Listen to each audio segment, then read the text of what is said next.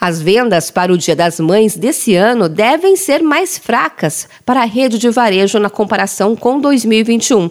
A expectativa é da CNC, a Confederação Nacional do Comércio de Bens, Serviços e Turismo. Pelos cálculos da entidade, o volume de vendas para a data deverá atingir cerca de 14 bilhões de reais, valor 1,8% menor que o observado em 2021.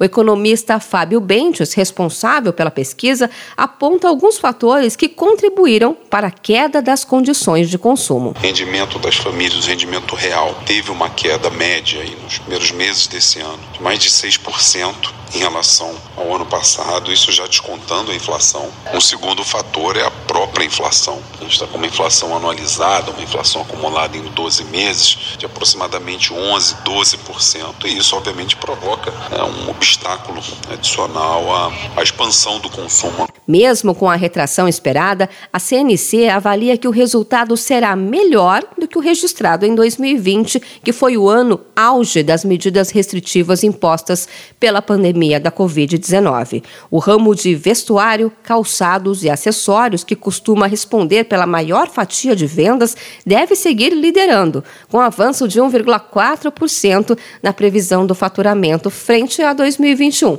Por outro lado, os segmentos de utilidades domésticas e de eletroeletrônicos, móveis e eletrodomésticos devem apresentar quedas de até 9,5%. Segundo o economista Fábio Bentes, o aumento dos juros é um dos motivos que ajuda a explicar a expectativa de queda nas vendas. Esse encarecimento, esse aumento dos juros acaba, de certa forma, desestimulando aquelas prestações né, que os filhos geralmente assumiam antes da data comemorativa, porque ou a prestação vai ficar mais pesada ou o endividamento vai ficar mais longo. E como nesse momento o endividamento das famílias, segundo dados do Banco Central, está em níveis recordes, a tendência é que esse tipo de produto tenha menos saída esse ano do que teve em outras ocasiões. A taxa de juros básica da economia, a Selic, em maio de 2021, por exemplo, estava em 3,5% ao ano, segundo a Associação dos Executivos de Finanças, dez meses depois,